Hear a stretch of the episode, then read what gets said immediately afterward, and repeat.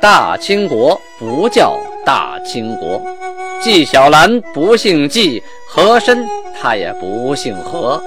孝庄绝对不能称呼自己是孝庄，叫声小主那是你信口开河。摆手绢的那都是妓女，绝对不是格格。要想了解真正的清朝历史，请听由俊贝勒播讲的《清通鉴》。古之次三韵呢，各位朋友们好。上次讲到啊，天通九年农历六月份，额尔克楚霍尔贝勒首次出征，大捷而归，韩出大西门五里外，亲自迎接。行完了报见礼之后啊，这个额尔克楚霍尔贝勒呀，请韩啊和大贝勒以及在座的诸位啊出帐。出帐去干什么呀？去。检阅一下啊，参观一下他的战利品。这次打仗啊，一共擒获了官员三名，还缴获了大旗啊，对方的军旗，还有战马二百一十匹，还有驮着的盔甲、弓箭、沙袋，还有俘获的士兵、牛、驴啊，都一一的排列在韩的大帐外。韩检阅了一番啊，心里很高兴。想这个和硕额尔克楚霍尔贝勒呀，第一次领兵打仗啊，出奇破敌，应该好好表扬一下。赏给他驮有盔甲的好马五匹，赏给昂邦张京阿三史丁柱巴音图木成阿肥羊谷阿哥梅勒张京额父达尔汉叶克舒，还有达尔汉等等人马匹各一，就是说每人一匹马。赏完这些人以后呢，下边的也得赏啊，赏给贾腊、张京、巴兰、图战、柯伊福、嘎布拉、吴拜、霍吉格尔、色楞、郎丘，还有朝哈尔这八个人呢，怎么赏的呢？赏给二人合用之马各一。哎，第一次大战出现这种情况啊！什么叫二人合用之马呢？比如说县里领导啊，配小轿车，那个。一啊，头号领导配了一辆小轿车专用，这个两个副职呢配了一辆小轿车合用啊，你不用说我用，我不用，呃，我不用说你用，二人呢共同使用一辆小轿车。哎，这里呢给分配的是二人合用之马，就是说呢这是公家给配的马啊，你不用说他用，他不用说你用。再赏给下边这些官员阿拉善啊，卡勒塔拉。啊，这个名很很拗口啊！还有卡扎嘎尔，还有纳盖，哎，后边那名好多，同阿赖啊，还有伊吉达、巴雅尔图、胡西、瑟赫、拉木拜、嘎斯哈、屯泰、哲西、阿尔布尼这十四个人，分给他们四人合用马各一。哈哈，这十四个呢是。所使用的马是四个人合用的啊，不是你一个专属的，一个占四分之一，就相当于这个领导啊又降了一级啊。这小轿车四个人坐这一辆啊，排班使用。士兵当中也有两位功劳突出，谁呢？就是擒获对方官员的吴拜和卓洛这两个人，因为功劳比较大啊，一人赏一匹马，还赏给了布善、拜塞这两个人也是擒获对方官员的。共用的牛啊，一头。那这头牛呢？你们两个共用，呃，耕完他家的地，可以耕你家的地。这次战斗呢，还抓获了很多俘虏，还有牛啊、马呀、驴呀、羊啊，很多牲畜，全部都奖励给了这些有功劳的将士们。总之呢，这金国呀，上上下下啊，都十分高兴，部队凯旋而归，还得了这么多战利品啊，都是满载而归，腰包鼓鼓啊。到了六月初八这一天呢。啊，出征东海的吴八海、经古尔代啊，先派人呢护送回来一批投降的人口。皇太极啊，派出色纽克、沙努喀、哈哈纳、克切尼、朗格、穆尔泰、同阿图、昂金这八位大臣，率领每个牛录啊一个士兵去迎接，然后安顿呢。这一大堆人来了，你怎么办呢？扔在城外不管呢？那也不行啊。随便往城里一扔，那更不行了，对吧？得安顿好，谁归哪儿，吃哪儿住哪儿啊，都安排妥当。毕竟这些都是降民，不管是主动降的还是被动降的，那都是外来的呀。对金国的情况不是很熟悉，对盛京这样大的城也没见过，到城里来很容易生出事端的。所以啊，在城外啊，就得想办法安置好，谁住哪个嘎山啊，哪个托厝住哪个屯哪个乡啊，都安排好分好了，谁归谁家管，谁归谁家管啊。六月初九啊，皇太极抽出空来款待了巴林部满族洗礼的母亲啊。进了寒宫，杀牛宰羊，备酒席啊，宴请这一批人，还赏了不少东西，什么朝褂啊，什么貂皮啊等等物资啊，没少赏。近期的一段时间呢，皇太极一直命令地方部队加紧周边城池的修筑工作，就是随时要有防御啊啊，要修建防御工事，呃，修城墙啊，还有修烽火台呀之类的。下边官员呢，工部官员下去检查了一番啊，上报说某某城池修的如何，某某城池修到多长、多高、多宽，用的什么材料，都写得很清楚啊，而且呢，分出了档次优劣。皇太极啊，把这奏章啊一页一页的看呢，啊，这个城修的怎么样？一会儿嗯，点点头，一会儿眉头紧皱啊，眼看着就要发脾气了啊。下了上谕，给大家读一下，就是用啊俊贝勒的话说啊，今天让你们这帮大臣们谨慎的修筑城池，嗯，没派你们随军出征啊，也没让你们跟我出去呃春天打猎呀，什么都没让你们干，就让你们修城池。可是你们负责的事儿呢，并没有谨慎监督啊。你们都忙什么去了？啊！说完呢，你罪啊，就给这些不靠谱的大臣呢啊，城没修好的，开始拟他们的罪过。镶红旗所修的五座城啊，低劣，罚固山额真叶深银子五十两。镶蓝旗所住的城呢，有八个地方低劣。罚固山额真飞扬谷阿哥银子八十两，整蓝旗所住的城十六处地略，应治固山额真色勒阿哥的罪。但是呢，他现在是一个儿子刚死，另一个儿子大病，啊，忙家里事儿，并没有赶过去筑城，所以呢，就找了个替罪羊啊，谁替他干活了，就罚替任的。昂阿拉阿哥，还有克伊福这俩人，银子一百六十两。罚完了，当头的下边的也不能饶啊！下边所有的什么牛录张经啊，啊小博士库啊，啊依次都该怎么罚怎么罚。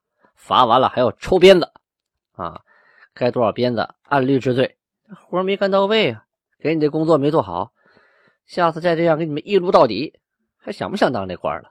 这皇太极啊，想的是挺好啊，分配一拨人，你修这个城，你修那个城啊，打仗你们修城的别去了啊，打猎啊，你们修修城的别去了，别耽误你们修城啊。到点了，城该修好了吧？一看，嘿，这个地方啊，工程质量很低下，这个地方没修完，还留个大口子。这个时候敌人打过来，你别的地方不都白修了吗？啊，等于留个门给人家呀。再有啊，你这一次冲好也不成啊。对方一炮过来，城塌了，不全白修了吗？何况现在我们还仍然处在战争时期嘛，跟明朝随时可能打仗啊。朝鲜也虎视眈眈呢，虽然内蒙都刚刚归服了，那随时也可能有反叛的呀。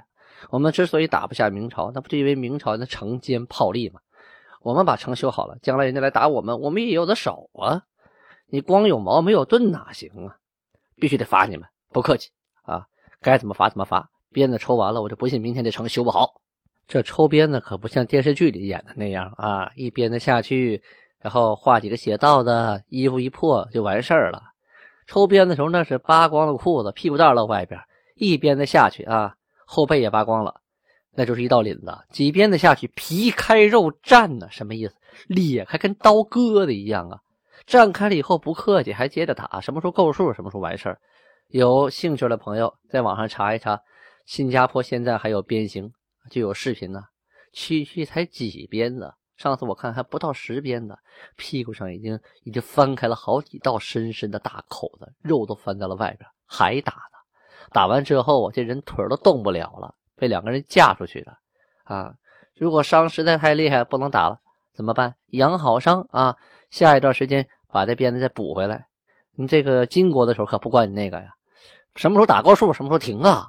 屁，那这鞭子抽的再长好都难呐，这不是留疤那么简单呀。光光是想一想啊，都让人觉得毛骨悚然呐。别说这皮鞭子真正落到身上啊，哎呦！所以呢，这也是杀一儆百，杀鸡给猴看啊，一下把病给治到根上。想不想挨鞭子？不想挨鞭子，好好干活，好好工作。皇太极这个人呢，也做思想工作啊，也爱讲道理。但是呢，那该处理的是绝对不客气，毫不留情。这一国之君呐，不好当啊，压下葫芦起了瓢。这边啊，筑城的事情刚处理完，那边跟和硕、额尔克、楚霍尔贝勒去攻打大明、锦州、松山的兵啊，哎，闹了内讧了。什么原因呢？争功啊！有的说，我我先在前边冲的；有人说不对，我我先冲入敌人阵营的。有人说了，我打败了敌人的那个主将。还有人说我追杀敌人追的是最远的那个呀！啊，这开始争起来。不对呀，那我追的最远呢？哎，不对不对不对，是我！哎，你怎么你怎么说？哎呀，这争的跟热窑一样啊，就为了抢那个功劳，分东西啊，谁功大呢，得的东西多呀。后来呀，这个部臣呢，啊，这个兵部在审理呀。审理完事以后啊，向韩奏报，他太乱了，他说什么都有啊。皇太极一看呢，哎呀，这事儿又来了啊！每次都这样，必须得给他快刀斩乱麻。来，把大臣们都给我叫齐了，到我的金銮殿上，要跟他们说点事儿。大臣们都聚齐了，向上磕头啊，行礼。皇太极直接就说了：“没有行军作战之事。”谎报最先入阵者甚多，什么意思？说每次行军打仗啊，说谎的，说自己第一个冲到敌营的，这样人太多了啊。冒功，真打的时候啊，他在后边躲着；他抢功的时候，他第一个出来。谎报战事而发誓之人，与娶长辈、伯母、叔母、继母者同属。什么意思？说你谎报战功啊。什么罪呢？就跟那个娶你伯母、叔母和继母的同罪啊！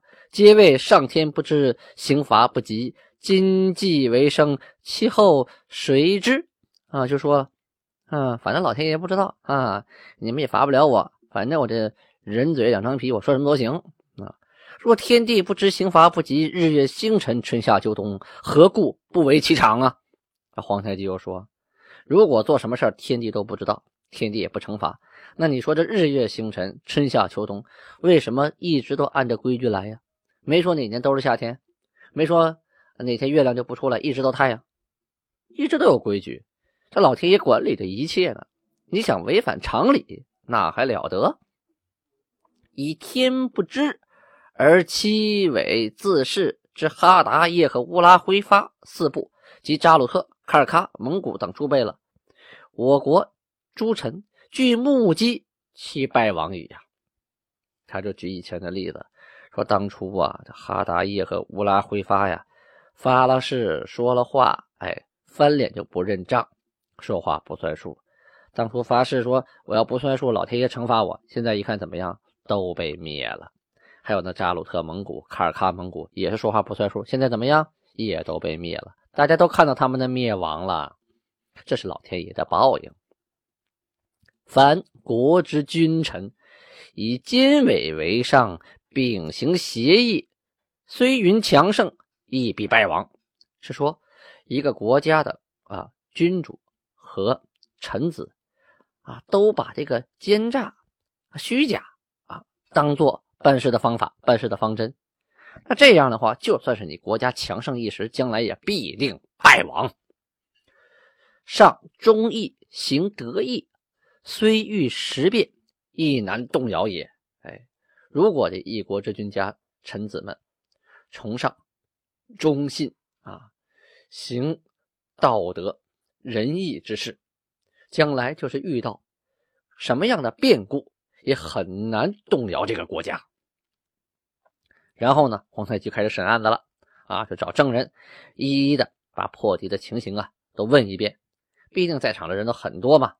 然后说，此次破敌皆赖众人之力，冲锋在前之人，其后请功之际，当一并一叙；逗留于后之人，一停治罪，勿论其功。就说了，这回打仗一看呢，确实是大伙一块往前冲的，没有什么谁第一谁第二，一堆第一啊。这样的话呢，该有功都有功，但是肯定有在后边的啊。这后边呢也不用治罪了，也不给他记功，这回就这么着吧。这件事啊，刚刚处理完，是？皇太极呀，想回宫休息休息吧。哎，他屁股刚离开凳子，一看下边又有人来了。和硕德格类背了啊，向韩跪地磕头问安，然后汇报了一件事儿。什么事儿呢？是说呀，选择的那个监督公共牲畜。放牧那个人呢，不能胜任，说这个人本事太差啊，责任心也不强，应该另换一个能胜任者啊。这件事情不可小视啊，因为他所监督的放牧的都是我们八家啊，就是八家贝勒所出的牲畜啊，这很重要啊。韩听他说完呢，脸色一变。而言差矣，哈一下一句话，得你这话说的不对。德格类当时就哆嗦了，我说错在哪儿了？这何谓监牧我等八家所出之牲畜啊？这句话说了，什么叫是监督我们八家所出的牲畜呢？啊，上如是，则国又是谁呀？这意思是说了啊，那国家又是谁的呀？这八家谁家的呀？而心之中，唯以我等自家所出之牲畜为甚，而国家所出者，即可轻待乎？就是你心里想的啊，这自己家出的那个牲畜，还有我们八家出的，那国家的呢？谁去考虑国家出的牲畜呢？太自私了！这一句话说的呀，德格雷心里咯噔一下子，脸呢一阵红啊，一阵白，一阵又紫了。惭愧的不得了，脑袋瓜子呀，恨不得塞塞到裤裆里啊，恨不得恨不得找个地方就钻进去。这件事情啊，同时也反映出在当时啊，在各大臣呢，还有八旗贝勒当中啊，不乏很多自私之人啊，就打仗啊，为了自己家腰包啊，鼓鼓囊囊，为了自己这帮弟兄们啊，齐己手下的人都吃好喝好，国家跟我有什么关系呢？是吧？国家是你皇太极的，你跟我我们有什么关系呢？那皇太极就训斥他们呢，所以时常提醒他们：你没有国，哪来的家？没有大金国，你哪来的八家贝勒呀？六月十三号啊，这天档案记载，出使朝鲜的马福塔还有博尔科伊回来了。那么前面书说了，派他们俩去朝鲜呢，他们带回来朝鲜国王给金国汗的书信，上面这样写呀。朝鲜国王回书金国汗，啊，据边臣禀报，昌城地方三人偷入贵国之境未还，我闻之大惊啊！当地官员亦属罪责难逃，故当即下令查处。金官来书，贵国保全其性命，以待我使，承蒙厚意，无以为报。前此。贵国春使返回之后，贵国即将我国采参之人返还，令我自处。至书云：我国之民并无进入贵国边境者，唯贵国之人每入敝国地方挖深补兴。此言令我感到惭愧啊！上谨遵誓约，各守疆土，两国之心自可无异矣。啊，就这一段，就是朝鲜国王啊。感谢金国说：“哎呀，我们的人跑你那去了，我都不知道啊！哎呀，好惭愧呀，好惭愧！谢谢你帮我养着啊。上回你说，呃，只有我们朝鲜人往你那边去偷东西，你们金国人从来不过来，弄得我也是很惭愧，很惭愧实在是不好意思啊啊，大概这个意思。其实呢，这些都是官话、客气话、废话，后边要说的内容才是真的。也就是说，两国如何正是通商贸易的问题，这才是关键之的关键。欲知后事如何，咱们明天接着说。亲爱的听众朋友，千万不要忘了点赞、留言，还有赞助哦！啊，就是打个赏。这个喜马拉雅呢叫限喜点啊，这个喜点呢一块钱不嫌多啊，一毛钱不嫌少。总之呢积少成多，喜马拉雅得到你的喜点啊，会分给我百分之四十多，剩下呢他们揣到腰包里维持这个平台的运作。但是我这个青铜剑如果得到的喜点多，自然就会被。往前排，在历史排名就不会在几百位了，是吧？排到前边，更多人听到了，不是更好吗？希望您能多多帮助，巴尼哈。